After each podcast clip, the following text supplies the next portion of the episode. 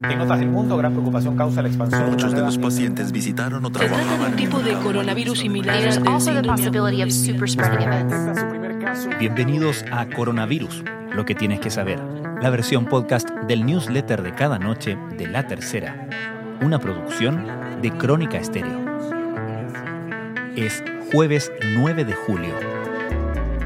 En los últimos días el Ministerio de Salud ha insistido en que los contagios van a la baja y por lo mismo se pondrá en marcha el desconfinamiento en las regiones de Los Ríos y Aysén, aunque por fases. Sin embargo, el propio Enrique París reconoció hoy que a la región metropolitana le falta muchísimo para comenzar a levantar las cuarentenas. De acuerdo con el titular del MinSal, sus registros indican 25 días de mejoría frente al coronavirus, con 3.133 casos nuevos en las últimas 24 horas.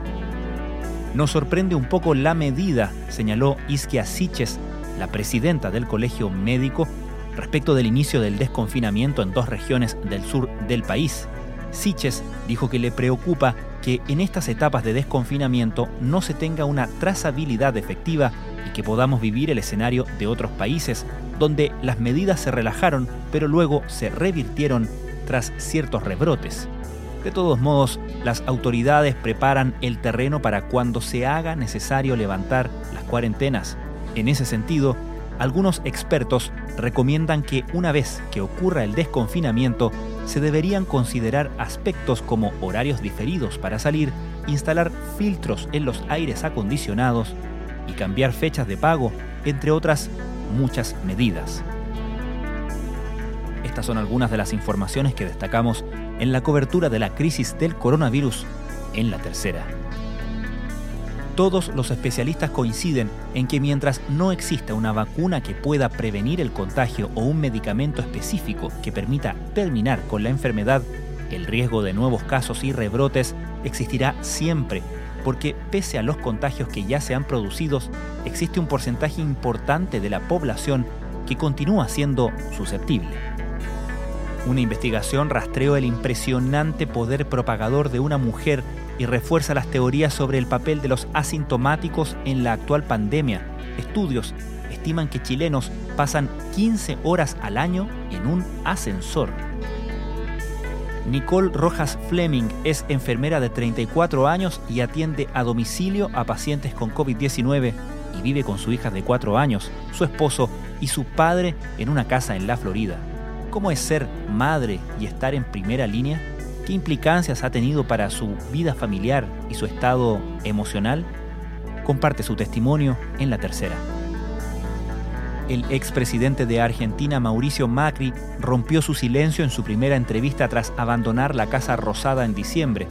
En un diálogo con Álvaro Vargas Llosa, analizó el futuro post-pandemia, la gestión del nuevo gobierno y el panorama regional. Aunque técnicamente las vacaciones de invierno se implementaron en abril, muchos aseguran que hay un agotamiento evidente. Padres, niños y profesores ya sienten el peso de casi cuatro meses de cuarentena. Raúl Guzmán, secretario general del Senado, entregó el miércoles su versión a los senadores de la Comisión de Régimen Interno.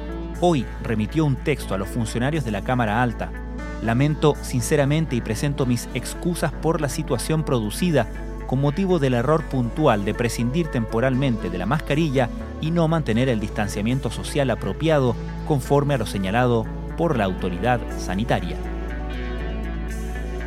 A propósito del teletrabajo, hay varios factores a considerar antes de comprar una nueva impresora. En un artículo de Práctico dejamos algunos modelos recomendados y una pequeña guía para aprender a elegirlas. Esto fue Coronavirus, lo que tienes que saber, la versión podcast del newsletter de cada noche de La Tercera. La redacción es de Alejandro Tapia, la producción de Crónica Estéreo, el podcast diario de La Tercera que cada mañana te entrega un capítulo dedicado en contexto y profundidad a un tema de nuestra contingencia. Soy Francisco Aravena, que tengan muy buenas noches.